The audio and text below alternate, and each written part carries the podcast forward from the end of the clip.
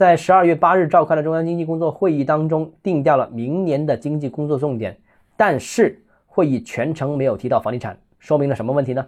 欢迎来到邓浩之家买房。我认为透露出两个信息。首先，第一个和房地产相关的表述有继续实施积极的财政政策和稳健的货币政策，还有着力扩大内需、结构优化、提振信心、防范风险等等。总体上表述和之前并没有太多的不同。那预计呢，针对房地产市场，明年的策略和今年基本上还是会一致的，在政策上面不会有根本性的转变，会延续支持房地产市场、松绑楼市，但不会采取强烈的极端的刺激政策。第二方面呢，也说明房地产问题解决方案无需单列，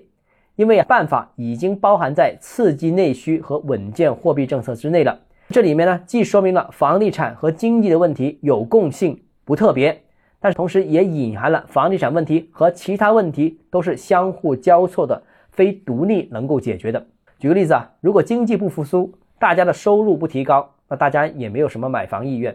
但是如果房地产不复苏，又很难拉动经济复苏，因为毕竟房地产及上下游行业对经济的影响很大，这两者之间的问题是相互交错，不能单独解决的。好，今天节目到这里，如果你个人购房有其他疑问，想跟我交流的话，欢迎私信我，或者添加我个人微信，账号是教买房六个字，拼音首字母小写就是微信号 d h e z j m f。想提高财富管理认知，请关注我，也欢迎评论、点赞、转发。